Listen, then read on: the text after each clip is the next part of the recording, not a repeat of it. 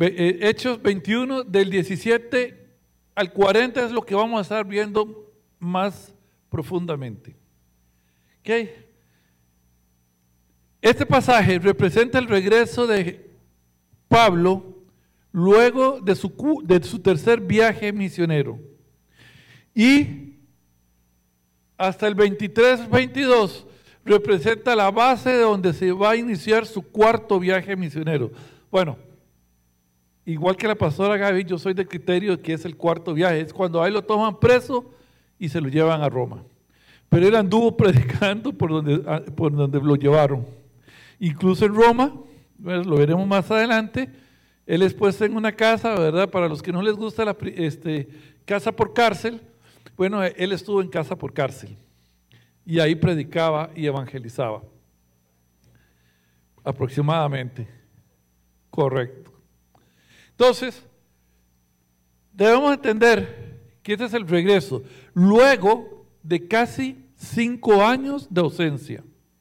Cuatro años y un resto, casi cinco años de ausencia de la iglesia de Jerusalén. ¿Ok? Y es importante esto. La iglesia de Jerusalén llevaba cinco años, bueno, cuatro años, pongámosle, de no verlo. Yo creo que si yo y mi, si mi esposa y yo, aunque ya dice la Real Academia Española que puedo decir yo y mi esposa, si mi esposa y yo saliéramos de aquí, porque nos vamos para X o Y país, o no nos vayamos tan lejos, me voy para la zona norte, y me voy cinco años, y regreso, creo que la mayoría de la iglesia no la conocería ni me conocerían, esperando que la iglesia siga creciendo. ¿Ok?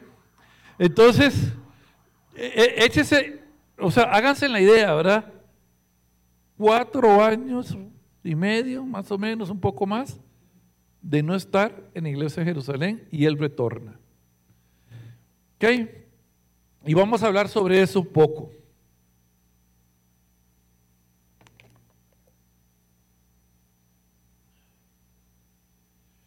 Dice así la palabra de Dios.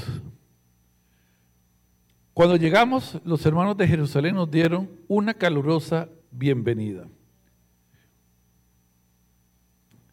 Al día siguiente Pablo fue con nosotros para encontrarnos con Santiago. Este Santiago no era el apóstol, no era Jacobo el apóstol. Recuerden que Jacobo el apóstol había sido muerto. Iniciada la iglesia nomás. ¿Ok? Él había sido muerto. Entonces, este Santiago que habla sí es el Santiago del libro, o sea, el hermano de Jesús, ¿ok? Que se conformó como un líder, uno de las, de las tres columnas de la iglesia este, los hechos. ¿Cuáles eran esas tres columnas? Pedro, Juan y Santiago, ¿ok? Él era una de esas tres columnas. Entonces dice que Pablo fue con nosotros para encontrarnos con Santiago. Recordemos que ya se está hablando en plural porque Lucas se está involucrando en historia. Ya en este momento Lucas es parte de esta historia que él mismo está narrando. Y todos los ancianos de la iglesia de Jerusalén estaban presentes. Después de saludarlos, Pablo dio un informe detallado de las cosas que Dios había realizado entre los gentiles mediante su ministerio. Después de oírlo, alabaron a Dios. Vea qué tremendo. Después de oírlo, alabaron a Dios. Luego dijeron, tú sabes, querido hermano, cuántos miles de judíos también han creído y todos ellos siguen muy en serio la ley de Moisés. Estamos hablando que en esa ausencia de Pablo, le dicen estos ancianos que miles de judíos habían creído. Entonces imagínense la iglesia, ¿verdad? O sea, y todos ellos siguen muy en serio la ley de Moisés. Pero se les ha dicho a los creyentes judíos de aquí, de Jerusalén, que tú enseñas a todos los judíos que viven entre los gentiles que abandonen la ley de Moisés. Ellos han oído que les enseñas que no circunciden a sus hijos ni que practiquen otras costumbres judías.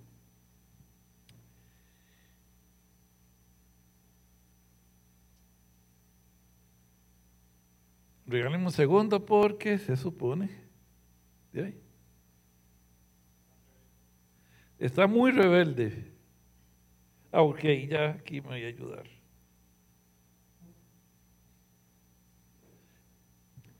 En este pasaje, yo saqué algunos principios del siervo o para con el siervo que me llamaron mucho la atención. ¿Ok? Y vamos a ver un poquito de esos principios.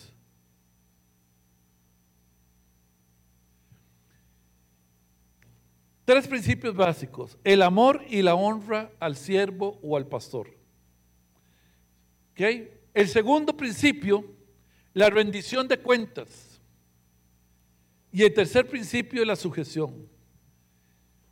A mí me llamó mucho la atención cómo una iglesia tan grande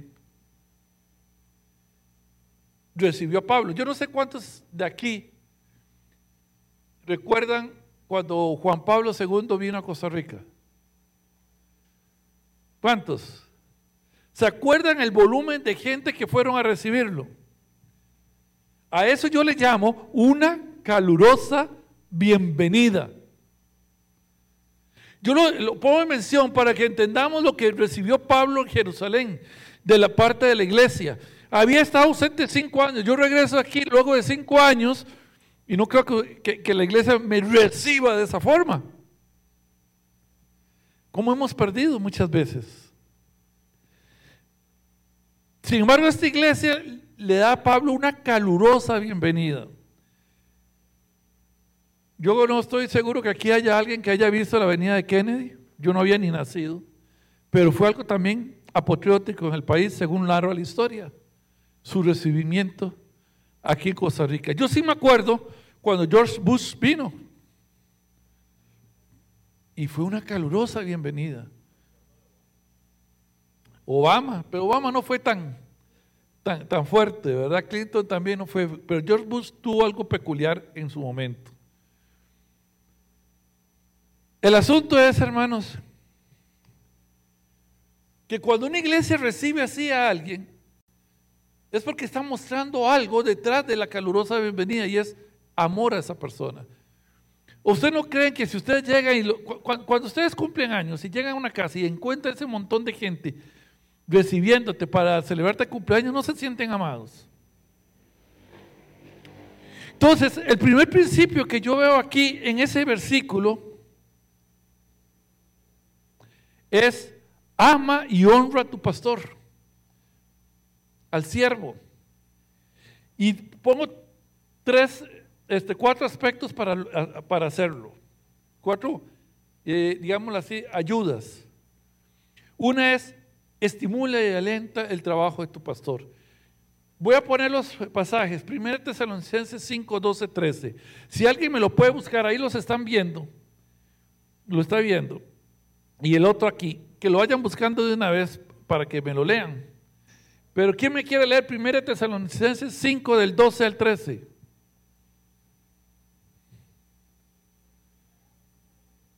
Cinco, 12 al 13. ¿Usted lo va a leer? Entonces venga para acercar el micrófono. Aleluya. Que los tengan mucha honra, tener estima. ¿Usted cree que cuando viene Pablo y lo reciben así no era porque le tenían estima? porque le tenían honra. Muchas veces subestimamos el trabajo de nuestros pastores. Muchas veces decimos, yo no haría esto, yo no haría aquello, y yo lo que pienso es por algo no está ahí. Así sencillo. Por eso no haría esto, ni aquello, ni lo otro, lo que hace el pastor, por algo no está ahí. Yo soy de los fiel creyentes de que los pastores hacen lo que hacen guiados por el Espíritu Santo. Cuando el pastor Gerard y la pastora Mila se les encendió el bombillo para hacerlo de los viernes, yo no creo que fuera, ah, una ocurrencia. Primero, creo que Dios lo tenía planeado desde antes de la fundación del, del siglo. Segundo, creo que el, Dios se los reveló a ellos. Y tercero, yo creo que son siervos de Dios al cual hay que estimar y honrar. Entonces, muchas veces pasamos por alto. Yo no sé, cada vez que un pastor habla, digamos, hermano, se me olvidó el nombre, ¿usted? Franklin, ok, Franklin. Ayer cuando predicaste, Dios trató con mi corazón en un momento. Justamente cuando hablabas de la etapa de los 60, yo digo que yo la anticipé por tres años, pero habló a mi corazón. Muchas gracias. Quiero que sepa eso y luego te voy a contar qué, para que sepas. Pero quiero que sepan esto, hermanos. Yo sé, me gusta mucho acercarme al pastor y decirle, pastor, esa palabra estuvo muy bien. No sé cuántos lo hacen. Yo no lo hago para darle palmaditas al pastor. Yo lo hago porque deseo estimar y alentar lo que él está haciendo. Los pastores necesitan de ese aliento. Es complicado estar trabajando arduamente, quemándose las pestañas, las tortillas al fogón, dicen, en términos de tico, quemándose las pestañas para honrar a Dios haciendo lo mejor por nosotros. Los muchachos, los líderes, los maestros de, la iglesia,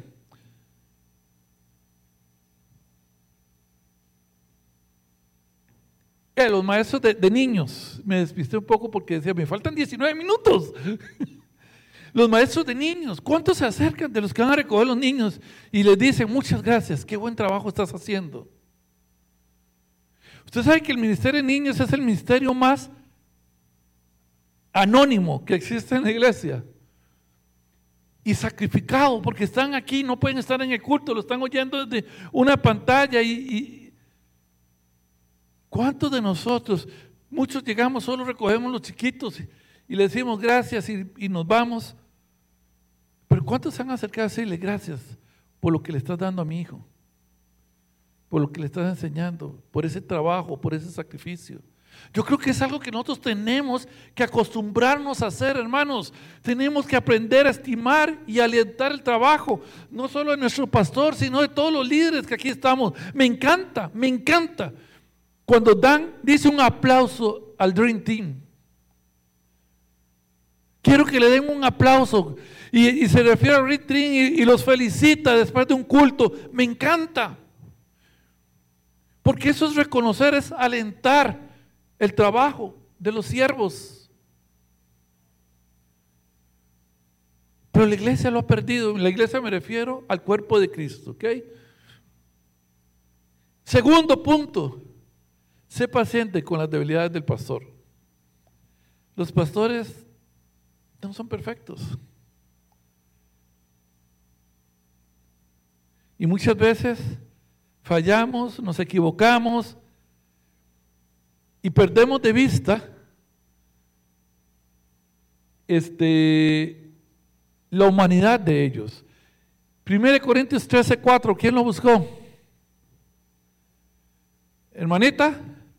¿Tiene voz de arcángel? Ah, bueno, ahí viene el micrófono para que les ayude. Ah, bueno, perfecto. El amor es paciente, es bondadoso. El amor no es envidioso, ni jactancioso, ni orgulloso. Tomemos la parte ya. El amor es paciente. Es paciente. Rapidito. Yo tengo un pastor que amo con todo mi corazón. Estuvimos trabajando junto con él durante 15 años. Él era el pastor general, yo era el pastor de matrimonios en esa iglesia.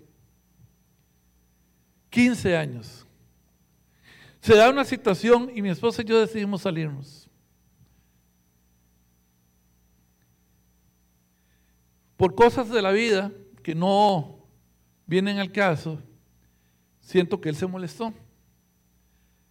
Y recuerdo que yo salgo, ¿verdad? Yo tenía un grupo de WhatsApp que mandaba devocionales y a los tres meses me da una llamada y yo alegre, me llamó. Porque yo lo amo. Y recibo la llamada y fue una regañada que yo me quería robar ovejas, que yo aquí, que yo lo otro. Yo creo que él ni se acuerda de eso, ¿verdad?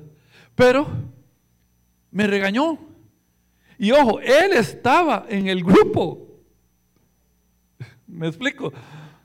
O sea, él era consciente de los mensajes que yo mandaba y lo que yo decía, tipos devocionales. Y yo le digo, bueno, pastor, discúlpeme, voy a sacar a todos los de la iglesia. Y empecé a sacarlos. Algunos me llamaron y entonces yo nada más les dije, como este, ya no estoy en la iglesia, por eso fue, si quieren meterse, pues hable con el pastor de que quieren meterse y todo el asunto. Yo tratando de honrar lo que él había hecho. Pero lo interesante es que pasaron el tiempo y él no me llamaba, no me escribía y yo sí le mandaba mensajes, pero él nunca me los respondió, nunca me los respondía. Lo invitaba a las eh, eh, celebraciones, todo el asunto, y el silencio era lo que recibía. Y una vez mi esposa me dice, pero Raúl, ¿por qué? Es que ya, no quiere, no quiere. Y yo, yo recuerdo cuando yo le dije, Él, y así es hermanos, Él fue el instrumento de Dios para rescatar nuestro matrimonio. Y yo le dije, ese agradecimiento nunca lo perderé en mi vida. No importa su debilidad que haya en ese sentido, pero siempre le seré agradecido y siempre procuraré en lo que a mí respecta, restaurar esa relación. Al tiempo, tres años después, llegó el cumpleaños de mi esposa. Yo le había invitado, no había respondido, pero llegó. Fue una sorpresa. Y desde entonces empezó el proceso. Y hoy seguimos juntos, nos vemos, nos hablamos, nos mandamos chistes. Ojo, ni, nunca me pidió perdón. Yo creo que nunca se acordó lo que había hecho. Pero ni falta que hace. Yo lo amo. Siempre le estaré agradecido. Siempre lo voy a honrar, siempre lo voy a estimar. Y estamos ahí en contacto y ahora sí llegan las actividades. Hemos ido a la casa de él junto con la, pastora, murió la, primera esposa, ahora se casó con otra este, hermana muy especial que amamos mucho también cocina igual de rico que la esposa. Pero ya no permitimos y fuimos pacientes con él. Qué fácil muchas veces olvidamos la gratitud de nuestros pastores y situaciones que vemos, debilidades que vemos, no somos pacientes. Y los desechamos. No, no, yo me voy a otra iglesia. No me gustó esto. Hablé con él y no me gustó.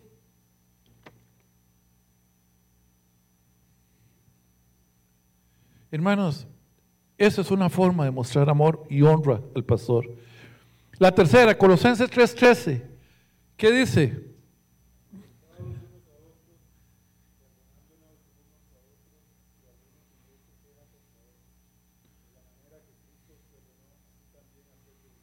Amén.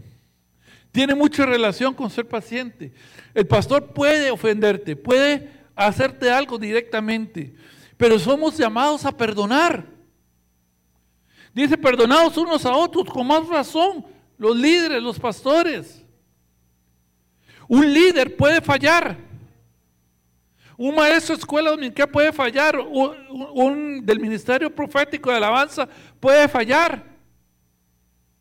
Un misionero puede fallar, hermanos. Puede ofendernos sin querer queriendo, como dice el chavo. Pero nosotros somos llamados a perdonar, es una forma de amar y honrar.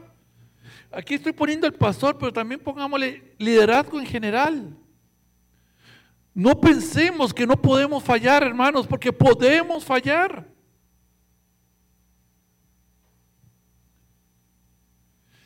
Y por último, respeta la autoridad de su pastor. Hebreos 13, 17. ¿Quién lo tiene? Ahí viene el, el micrófono.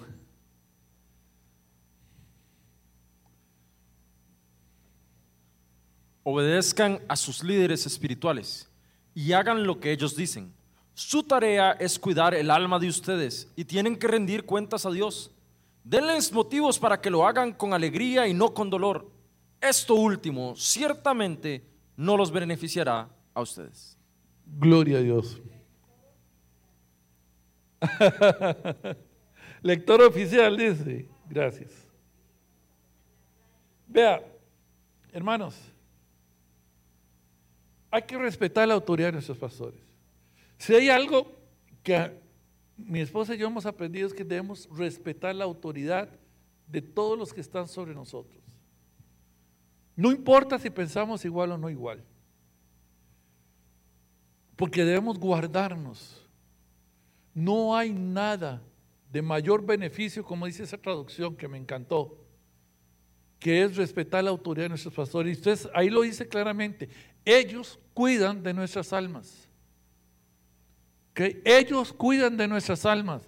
Hermano, yo no sé si usted se ha puesto a analizar el pastor Dan cuida de, mi alma. El pastor Gerardo y la pastora Mila cuida de mi alma. La pastora Mimi, el pastor Diego cuida de mi alma. Cada uno de los líderes que están sobre mí cuidan de mi alma, porque a eso han sido llamados a cuidarnos a nosotros. Por eso debemos respetar su autoridad, no cuestionarla. No estoy diciendo que caminemos a ciegos. Si yo hay algo que no me parece de X o, o, o, Y asunto, yo voy y busco Pastor Dan, Pastor Gerardo, Pastor Diego, whatever. Y le digo, siento que esto y aquello y lo otro no, no va. Pero queda ahí él y yo en ese momento, lo escucho, pero respeto su autoridad y le obedezco.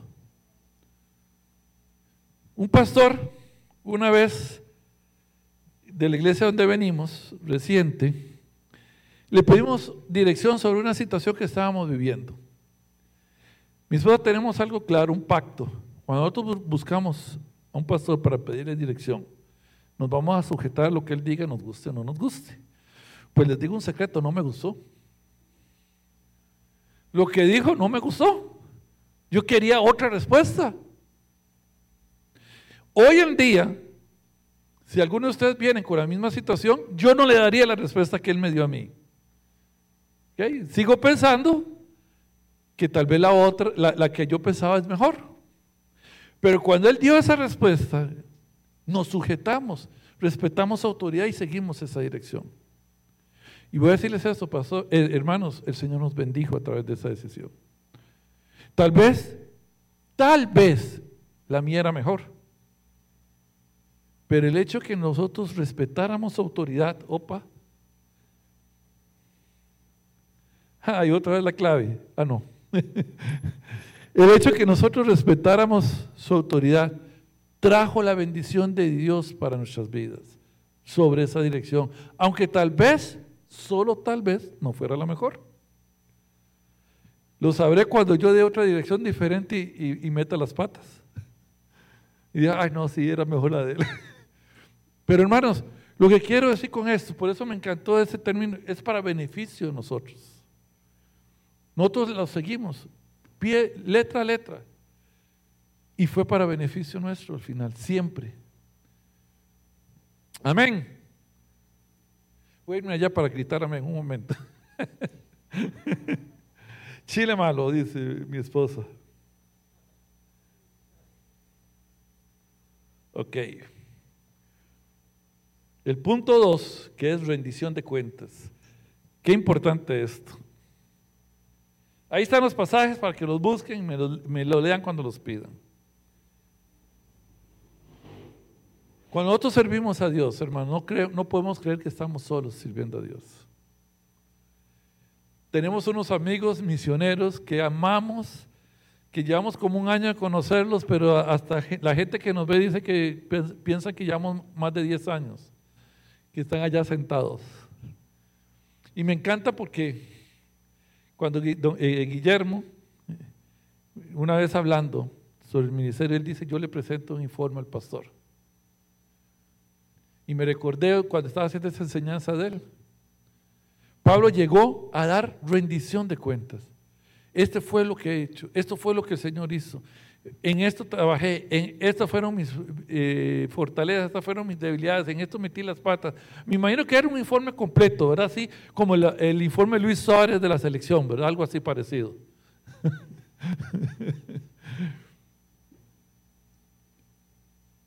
Nosotros somos llamados a rendir cuenta, no estamos solos.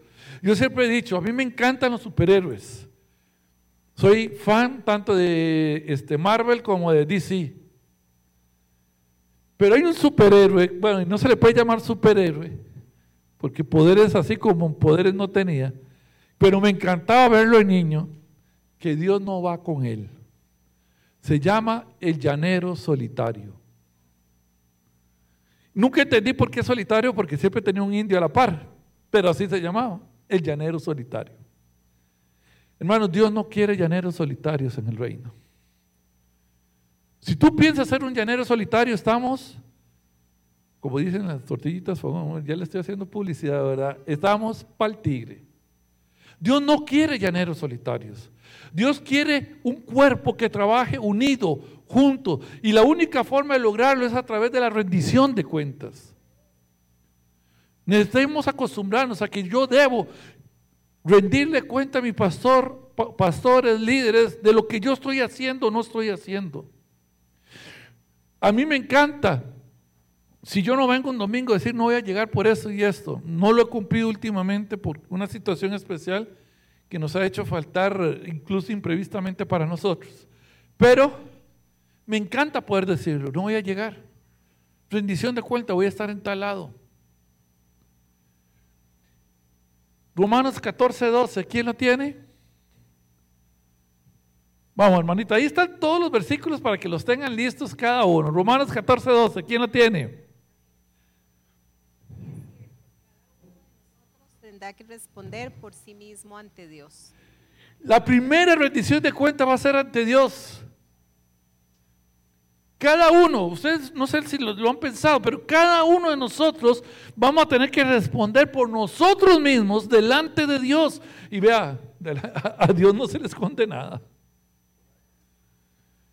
El informe rendición de cuentas a Dios va a ser avalado por el libro de la vida.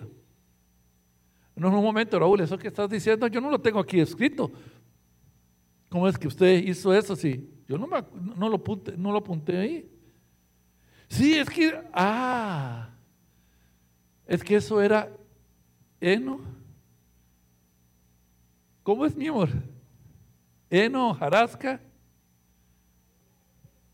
madera, heno y hojarasca. A mí siempre se me olvidan esos tres. Eso es madera, heno y hojarasca. Y se quemó. Pero hermanos, si lo que tú haces no es la voluntad de Dios, va a ser madera, heno y hojarasca, así sencillo. ¿Okay? Si Pablo hubiera ido a donde él quería ir, que era al lado de, Asia. Y el Espíritu Santo le dijo que no. Y él hubiera ido, todos nosotros hubiéramos dicho, está bien, es bueno, era ir a evangelizar. Pero habría sido madera, heno y hojarasca en la vida de Pablo. Porque Dios no quería que fuera, aunque fuera a evangelizar.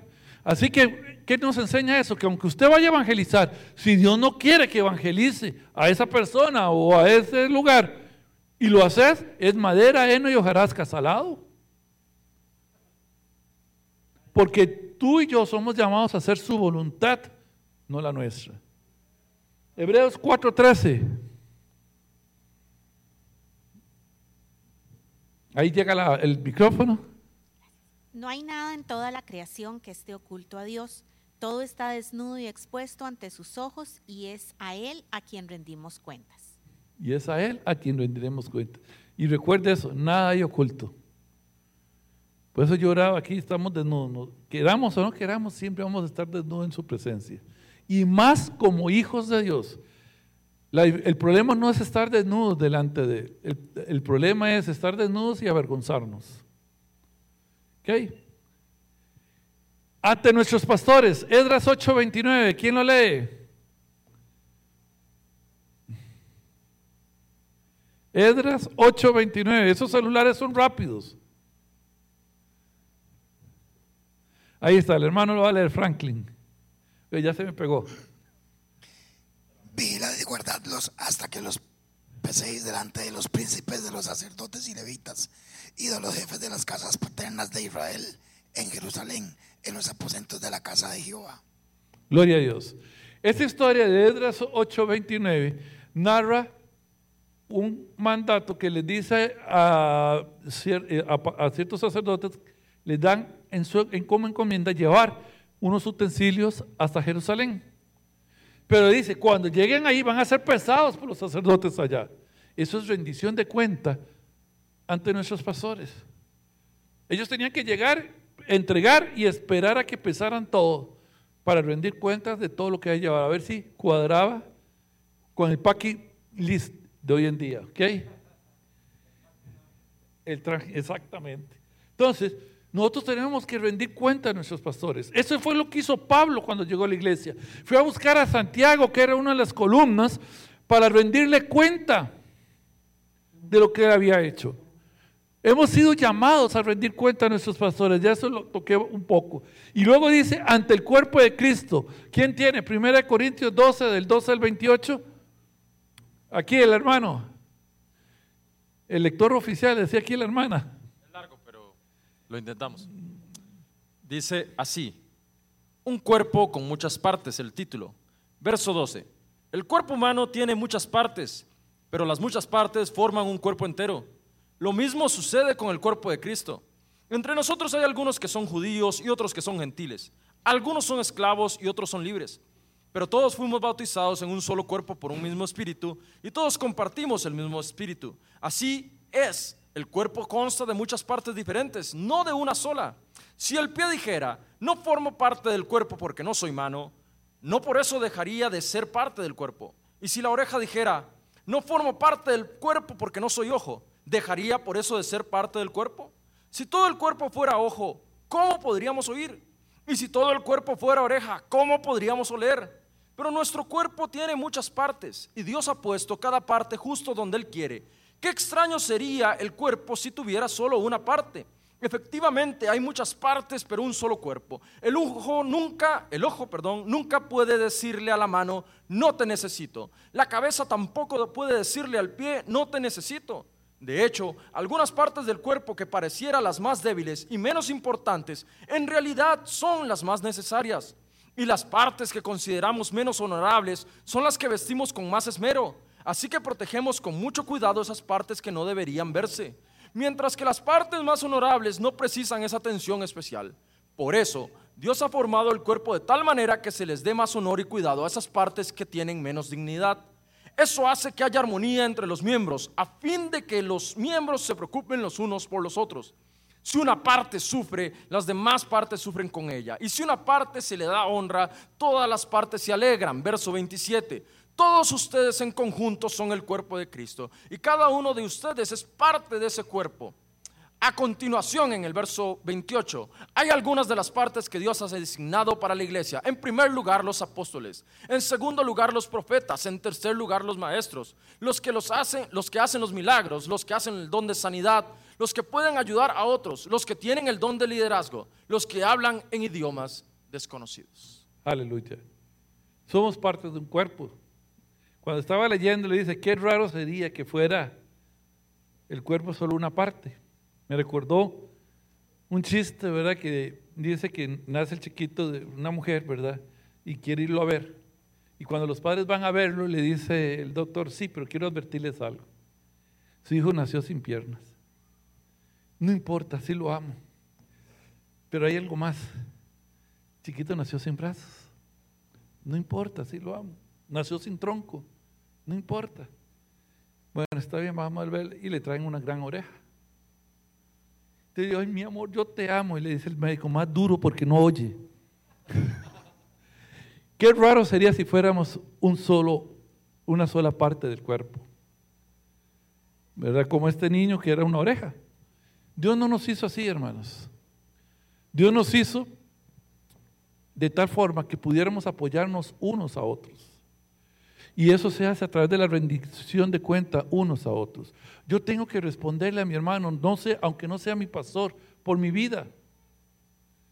A través de esa rendición de cuentas, yo puedo recibir el apoyo del cuerpo de Cristo. ¿Ok? Nosotros tenemos que caminar en forma transparente. Dice Pablo que somos cartas abiertas para ser leídas por los demás. Vean, hermanos, hay algo que no puede existir en nuestro lenguaje como hijos de Dios y es esta frase, es mi vida. Cuando tú vienes a los pies de Jesucristo, desapareció tu vida, hermano. Ya no vivo yo, mas vive Cristo en mí. Y lo que vivo en la carne, lo vivo en la fe del Hijo de Dios, el cual murió y se entregó a sí mismo por mí. Ya no es tu vida. Tu vida está hecha. Yo no sé si lo has pensado, pero mi vida está hecha para que mi hermana la lea. Yo no puedo esconderla. No soy llamado a esconderla, yo soy llamado a que ella pueda leer mi vida, a que este, mi hermana pueda leer la de ella y así todos podamos leer la vida de cada uno. Y eso es a través de la rendición de cuentas. Me encanta cuando dicen aquí voy a ser transparente y hablan y dicen, muchas veces creemos que ser transparentes nos hace perder imagen o nos hace perder autoridad. Y es todo lo contrario, hermanos. Primero, la imagen que tú tienes que dar no es la tuya, es la de Cristo. Esa es la imagen que tienes que dar. Entre más baja esté la tuya, más alta estará la de Jesús que es la que importa que sea vista por todos los demás. La imagen de Cristo Jesús, no la imagen de Raúl. Dios libre. Amén.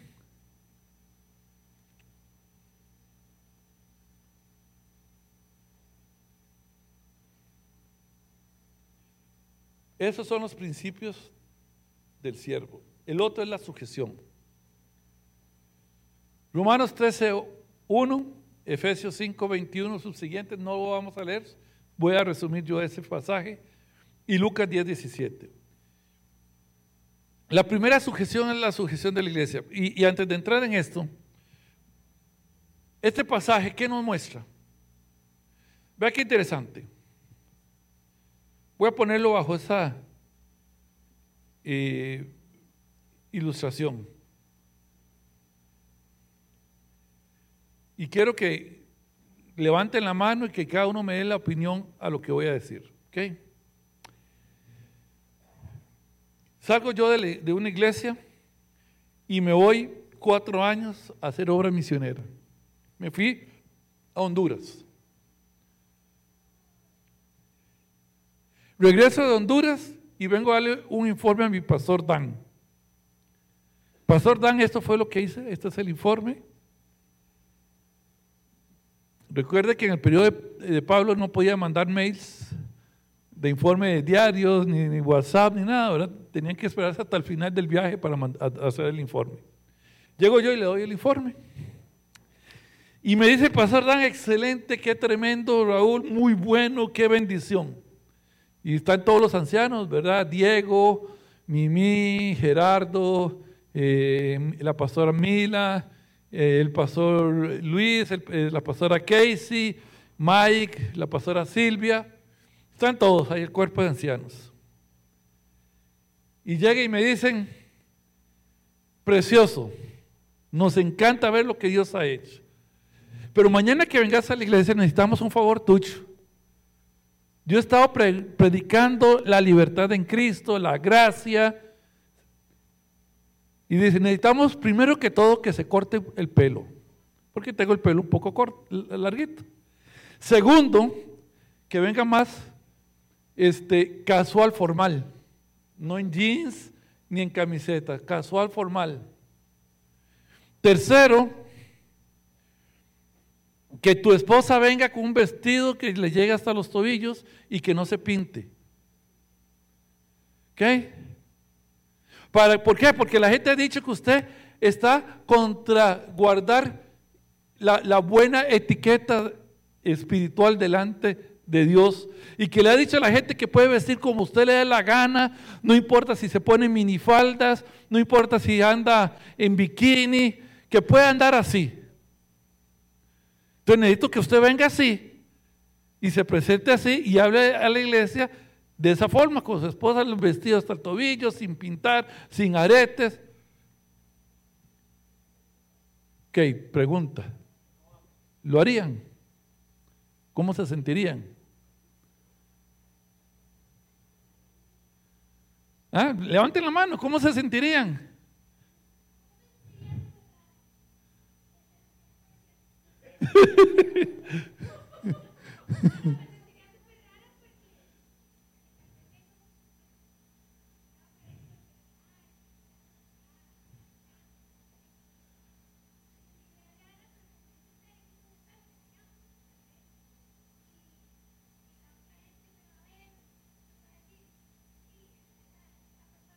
cree que viene así vestida y no se sujeta al pastor, ¿verdad? Entonces ya doy un mal ejemplo. Y la Biblia dice, ay de aquel que haga caer a uno de mis pequeños, ¿verdad? Entonces, creo Sí, que el, me el problema raro. que tiene mu- eh, está bien, pero veámoslo así. Usted ha estado predicando con que la vestimenta no es importante delante de Dios, que el pelo largo no es importante delante de, de- de Dios, que el ponerse aretes o pintarse ni fa ni fu para entrar al reino del cielo, si un momento a otro entra, lo ponen y le dicen, no, usted tiene que venir a la iglesia, contrario a todo lo que usted ha estado enseñando durante cuatro años y medio en las iglesias. Póngalo en- en contexto. Realmente, ¿qué sentirían?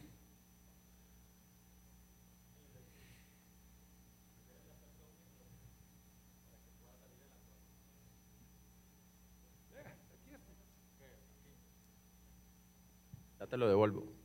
Creo que hay, puntos medulares ahí. El primero es que la autoridad cuando es abusiva pierde legitimidad, pero no es este el caso. La autoridad era legítima en Jerusalén. Lo segundo es que eh, yo entiendo también que Pablo había un interés superior por las personas que estaban ahí, por el testimonio. Y tercero, evidentemente, si Pablo quería dar un buen testimonio, también tendría que reflejar sujeción a las personas que estaban eh, puestas por Dios en ese sitio. Entonces tenía que ser congruente, no con su prédica que estaba dando solamente, sino con sus principios y con los principios de la iglesia que estaba ahí. Para alcanzarlos, literalmente también tenía que en algún momento sujetarse, pero también al sujetarse no estaba contradiciéndose con sus prédicas, porque dentro de lo que él predicaba también la sujeción era parte importante, dentro de lo que él decía a las iglesias y en sus propias cartas lo vemos, la parte de sujetarse era algo que, era importante. Entonces, siento que había, primero, eh, congruencia con el principio de sujeción y segundo, el objetivo superior del testimonio que se estaba dando a la iglesia de Jerusalén. Por causa del propósito de Dios con ellos, Pablo hizo lo que no venía haciendo tal vez durante cinco años para que eh, eso no fuera obstáculo para que el Evangelio siguiera siendo predicado en Jerusalén. Ok, muy bien, pero pregunto, ¿no sería eso como un doble discurso? Hermana, venga, diga por qué.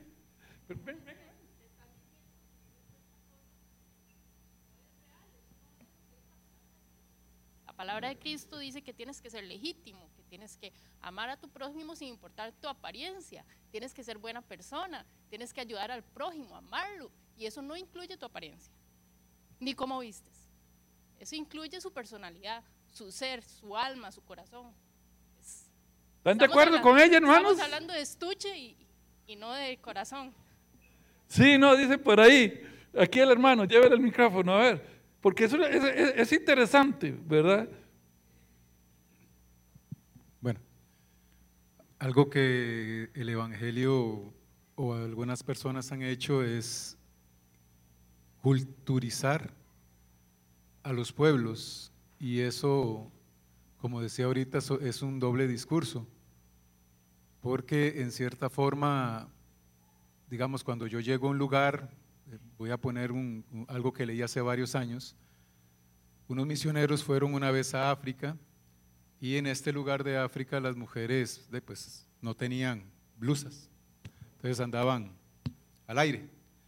Pues eh, la misionera les llevó blusas y ellas, pues muy contentas con las blusas, las cortaron para que los pechos volvieran a salir, ¿verdad? O sea, entonces, este, eh, eh, es una cosa de cultura. Hay veces considero que de, eh, la cultura, hay culturas de todo tipo y creo que una de las cosas que tal vez de, que pasó en la iglesia a principios es que querían culturizar el judaísmo, querían seguir con las tradiciones, que eso fue lo que en cierta forma le trataron de reclamar a Pablo con respecto a, que no siguiera lo de Moisés y este el asunto.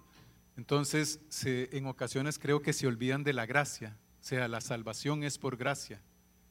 Y creo que ese es el punto modular. ¿no? Nosotros, bueno, yo no vengo a culturizar, yo no vengo a que sean ticos o a que hagan lo que hacen los ticos, porque los hondureños, como usted, el ejemplo que usted estaba poniendo, tienen otra cultura en este caso. Ahora, hay cosas en la cultura, como digamos el sacrificio de niños, que sí, eso, no eso hay que quitarlo, eso hay que erradicarlo, y eso, pues de ahí, hay que, hay que hablarlo claramente sobre lo que Dios pide. Pero una vestimenta, considero que en ocasiones, yo, es mi punto de vista, ¿verdad? O sea, yo lo considero así, no me hace santo o me deja de ser santo, es mi concepto. Ok, perfecto. Vea, es interesante porque vea lo que dice aquí la palabra de Dios. Luego dijeron, tú sabes, querido hermano, cuántos miles de judíos también han creído. Y todos ellos siguen muy en serio la ley de Moisés. Pero se les ha dicho a los creyentes judíos de aquí a Jerusalén que tú enseñas a todos los judíos que viven entre los gentiles que abandonen la ley de Moisés. Él nunca enseñó eso. Si usted lee bien las cartas de Moisés, eh, de Pablo, él nunca enseñó eso lo exageraron, digamos así. Ellos han oído que le enseñas que no se circunciden. Él lo que enseña es que la circuncisión nada es y la incircuncisión nada es, no que no se circuncidaran. Y eso sí, ni que practiquen otras costumbres judías. ¿ok? Vea lo interesante de esto, hermanos.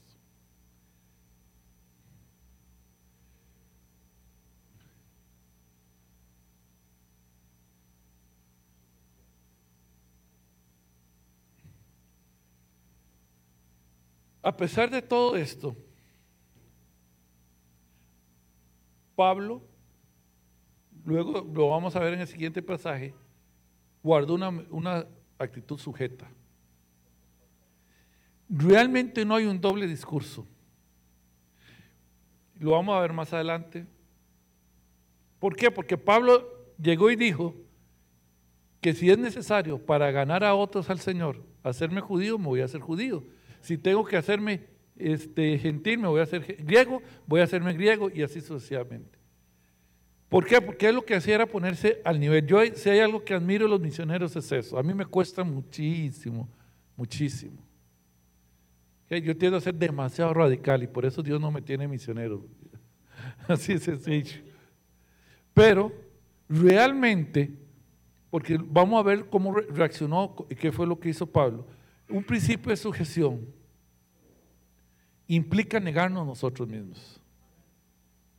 ¿Ok? Muchas veces, para poder sujetarnos, debemos negarnos a nosotros mismos. ¿Qué dice, este, decía eh, Romanos 13.1? ¿Quién lo tiene?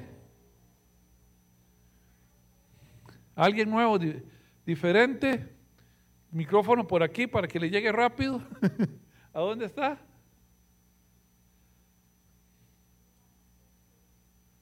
Ahí va el micrófono. Toda persona debe someterse a las autoridades de gobierno, pues toda la autoridad proviene de Dios y los que se ocup- y los que ocupan puestos de autoridad están allí colocados por Dios. Vea qué importante eso. Toda autoridad es puesta por Dios. Y los que la ocupan son puestos por Dios. Qué difícil entenderlo cuando vemos un caso de Hitler. Seis millones de, de judíos muertos. Pero la Biblia dice que toda autoridad es puesta por Dios. Y que los que están en esos puestos de autoridad son puestos por Dios. Y uno para entenderlo le cuesta mucho, porque ¿cómo puedo decir que Hitler fue puesto por Dios? Pero hay algo que tenemos que comprender. No hay ni una hoja de un árbol, ni un pelo de la cabeza que se caiga si no es por su voluntad. Aquí no estamos hablando de la voluntad propiamente directa de Dios, sino de la soberanía de Dios, que son dos cosas diferentes. Nada escapa a su soberanía. Él todo lo sabe, todo lo conoce. Y en todo hay un propósito. Y puso a Nabucodonosor ahí, que fue trágico, pero puso un Daniel que se le sujetó, a pesar de que ese hombre, Nabucodonosor, Hitler era cualquier cosa, comparado a lo que Nabucodonosor hizo, o a lo que hizo Darío, o a lo que hizo Ciro, o a lo que hizo Alejandro el Grande, o a lo que hizo los emperadores romanos. Pero Dios puso un Daniel, puso un José a la par de Faraón.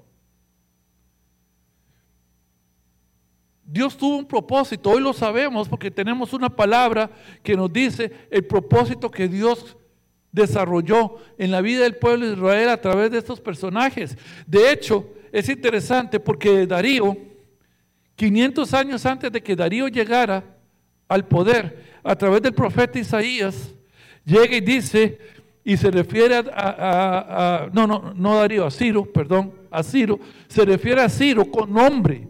si ustedes leen, en este momento se me escapa el capítulo de, Isaías, pero se refiere como mi siervo, Ciro.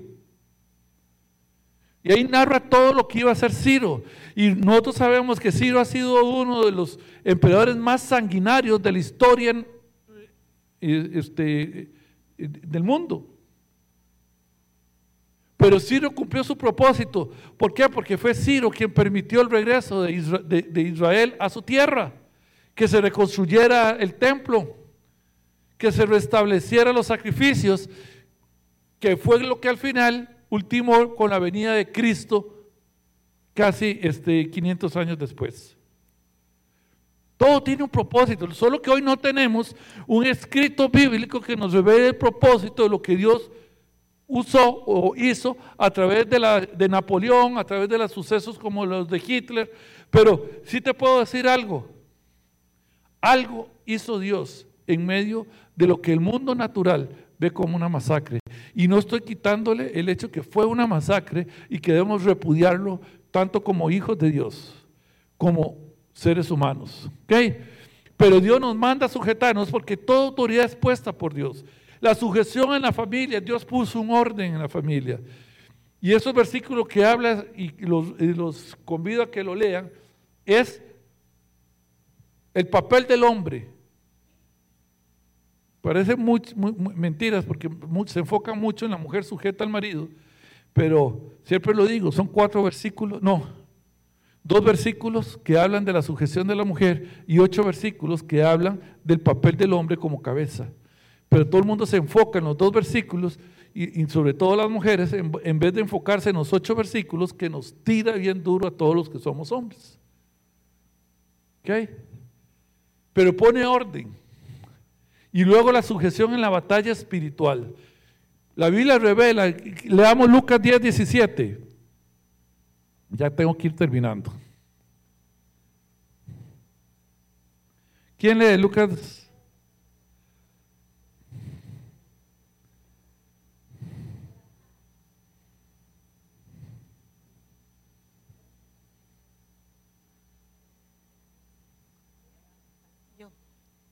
Cuando los, 70, cuando los 72 discípulos regresaron, le informaron llenos de alegría, Señor, hasta los demonios nos obedecen cuando usamos tu nombre.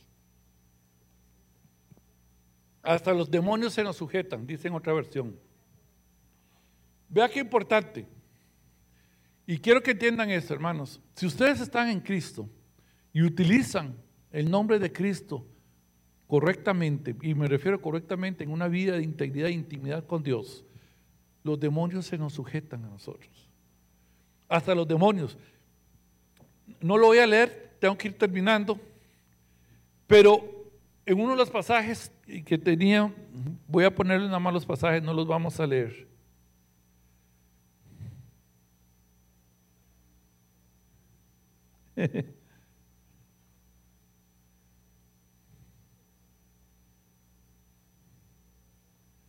Ahí está. La gracia y amor a pesar de nosotros.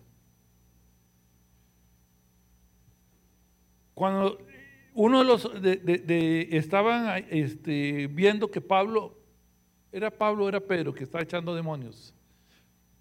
Pablo, creo que era. Lo ven unos judíos que eran exorcistas, y entonces se aparece un endemoniado, ¿se acuerdan la historia? La vimos, y le dice, en el nombre. Al que,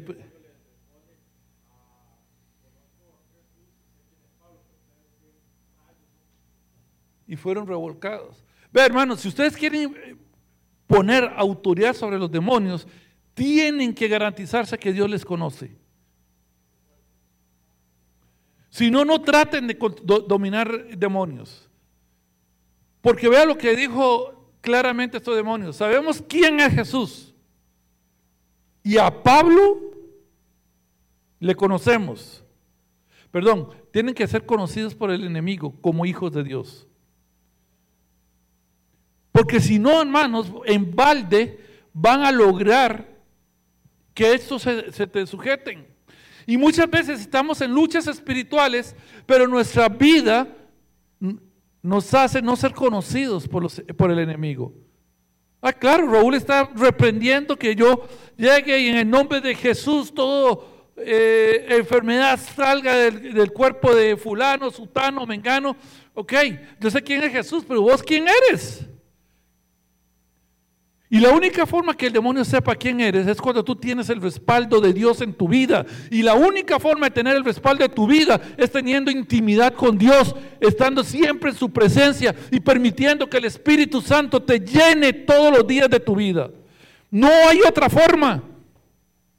Si quieres tener autoridad y que los demonios se te sujeten, hermanos,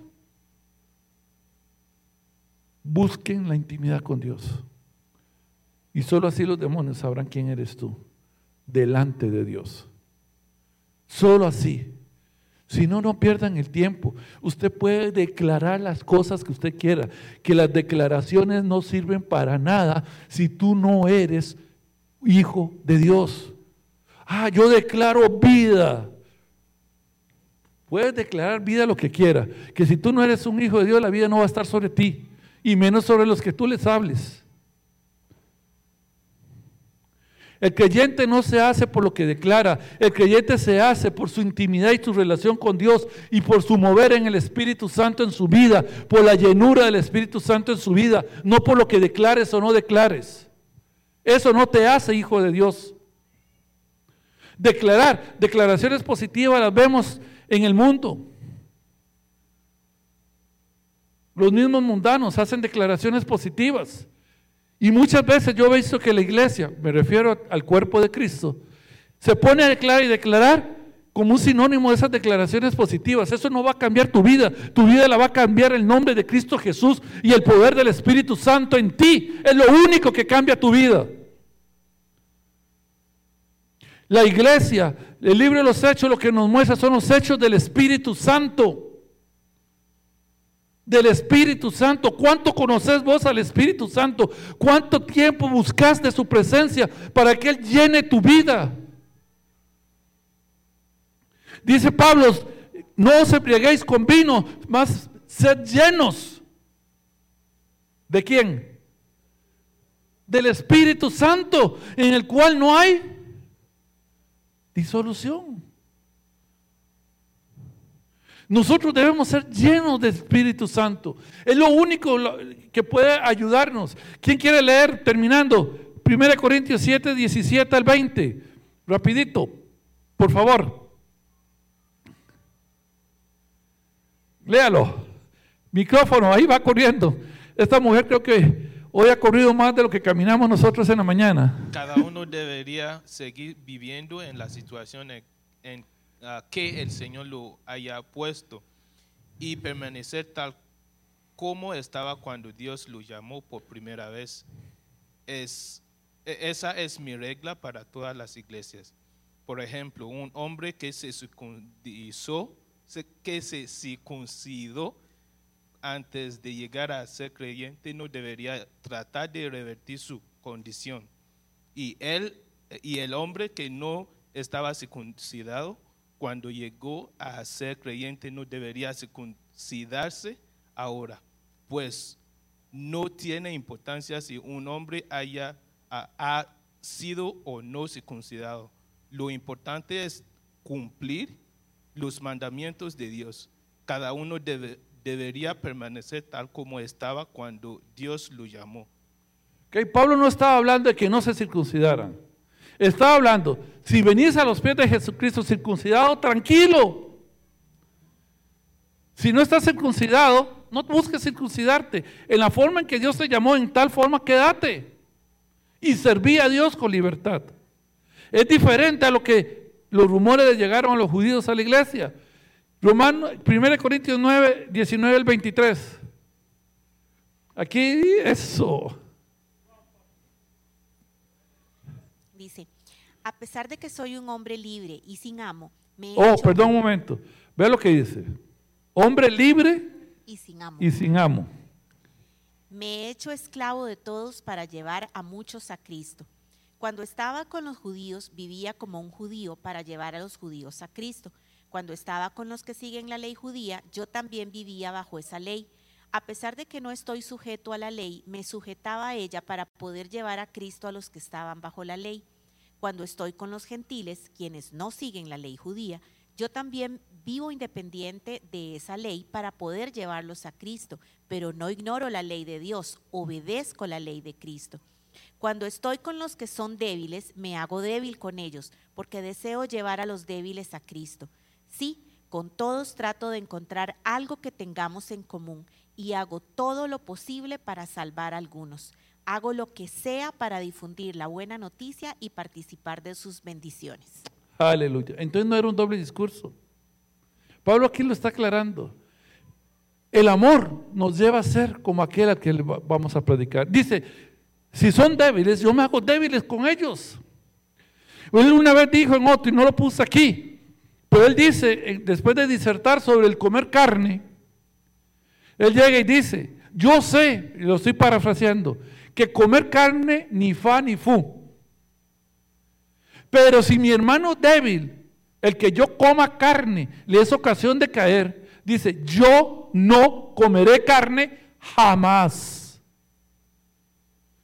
Nosotros tenemos que ser movidos por el amor de aquel hermano débil en la fe o por amor de aquel hermano que más que débil en la fe es que ni siquiera tiene la fe.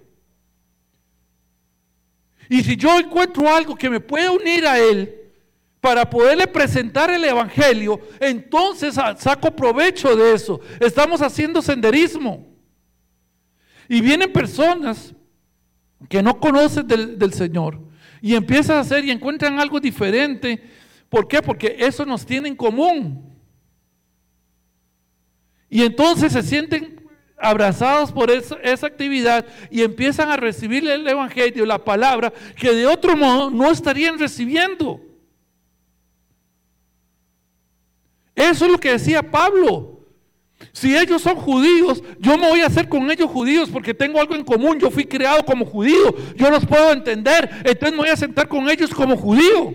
Aunque yo sé que el, el- el- el practicar o no practicar la ley no es lo que me salva. Pero yo necesito ganarlos para Cristo. Y la única forma de ganarlos para Cristo es siendo como ellos. Vea, hermanos, si yo me encuentro a una persona que cree que, que el tatuarse es del demonio, yo no lo voy a juzgar por hecho, por eso. Yo me voy a poner a su nivel para poderlo ganar para Cristo. Y eso es lo que tenemos que buscar en nuestras vidas. Eso fue lo que hizo Pablo. Pablo no fue que hizo un doble discurso, no fue que llegó, porque dice la historia que él llegó y se fue con los devotos y se eh, presentó a la, al- la sinagoga y empezó a hablar su testimonio. No fue recibido bien ese testimonio, pero aún así, él dio ejemplo por amor de aquel que necesita de la salvación. Yo me haré como él. Siempre y cuando eso no me aparte de Dios. Vea lo que acabamos de leer. Yo no estoy regido por la ley de Moisés, pero sí guardo la ley de Dios, la ley de Cristo. Y la, ley de Cristo, ¿ustedes saben cuál es la ley de Cristo? ¿Ah? Recuerde cuando le preguntan a él sobre, ajá, un nuevo mandamiento os doy, que os améis los unos a los otros como yo os he amado.